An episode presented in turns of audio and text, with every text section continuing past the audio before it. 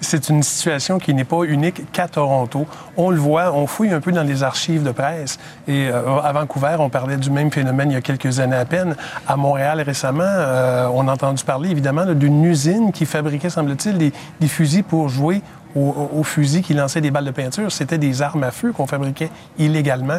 Toronto, quelques années encore une fois, euh, on a fait état des armes qui venaient des États-Unis. 70% euh, contrebande, versus 30% au Canada. On est maintenant, rendu, semble-t-il, autour de 50% Au Canada, on acquiert de plus en plus d'armes de façon légale. Des gens qui ont des permis, qui vont passer, évidemment, toutes les, coches de sécurité pour obtenir ces armes-là, et ils vont, ils vont en acquérir plusieurs à des fins ma foi, louches. On le sait. Quelqu'un qui va acquérir une dizaine, une quinzaine, une vingtaine d'armes de poing, elle n'est pas nécessairement une personne qui s'adonne au tir à la cible. Il y a un but à ça. Et on s'aperçoit que oui, il y a une prolifération des armes. Donc, une prolifération des armes légales, mais également des armes illégales. Donc, il y a un marché noir des armes. Exactement. Les armes peuvent provenir de collections privées. Elles ont été volées. Elles ont été acquises légalement, mais destinées à un but clandestin. Alors, tout est possible ici. Dites-nous, est-ce que les mesures que les élus se préparent à adopter, euh, vous les avez euh, entendues comme moi, là, il y a des subventions qui sont demandées tant au fédéral mm-hmm. qu'au provincial. Est-ce que vous pensez que ce sera suffisant, ce serait suffisant? En fait? Suffisant, non. Le risque zéro n'existe pas. Euh, l'absolue certitude non plus. Oui, ce sont des mesures qui vont donner un certain effet pendant, oui, un temps donné. On parle de huit semaines pour avoir 200 policiers de plus dans certains quartiers de Toronto, mais pendant huit semaines seulement. Des programmes de prévention qui s'adressent aux jeunes, prévention de la criminalité, mais évidemment de l'éducation. Il faut que la population aussi s'en mêle. Le meilleur échange avec les mhm. services de police, meilleure collaboration.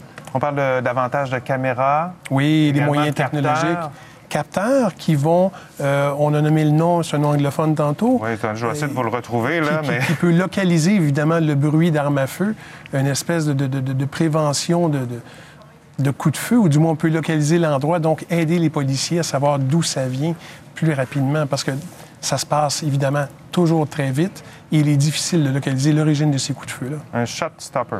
Exactement. Alors, c'est euh, un appareil qui permet, je vous, demande de le répéter, de capter le, son des armes à feu? Oui, bien, le shot stopper est basé, entre autres choses, de ce que j'en sais, sur la localisation plus ou moins, en fait, plus précise de l'origine du coup de feu. Shot spotter. Oui. Oui pour pouvoir localiser ça, parce que dans un pâté de maison, dans un quadrilatère, il est difficile de savoir.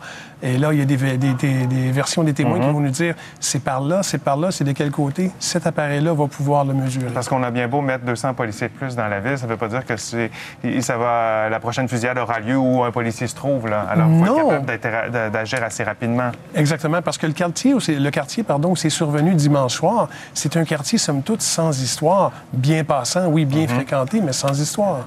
Est-ce que euh, l'accès aux armes à feu est trop facile au Canada, selon vous?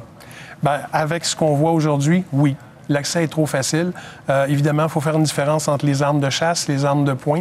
Les armes de poing, on constate qu'il y en a euh, des milliers et des milliers, et ce ne sont pas tous des professionnels du tir à la cible ou des gens qui s'entraînent qui en prennent possession.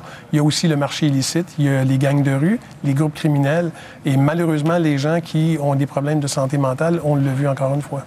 Et on constate également que selon où on se trouve euh, au pays, euh, la, perception de l'accès aux armes à feu est bien différente. Ah Je fais mention de cette pétition lancée par un jeune Albertain de 15 ans là, euh, qui a récolté plus de 85 000 signatures.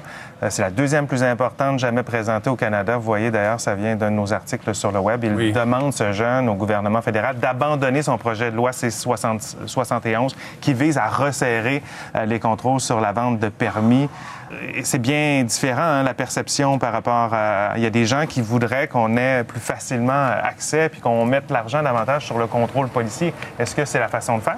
C'est une façon qui pourrait être envisagée. Évidemment, le Canada n'est pas constitué que de villes comme Toronto ou même Montréal, où il y a un bassin de population très important. Il y a aussi des zones qui sont très, très isolées. Oui, l'arme à feu est nécessaire pour la chasse, pour la survie. Dans le Grand Nord canadien et Grand Nord québécois, bien sûr. Certaines zones partout au Canada. Évidemment, ces armes-là ne doivent pas servir dans des villes comme ce qu'on a vu à Toronto. Et c'est malheureusement selon ce qu'on constate, mhm. pardon. François Doré, ex-policier, analyste en affaires policières, merci beaucoup d'avoir été avec nous. Je vous en prie.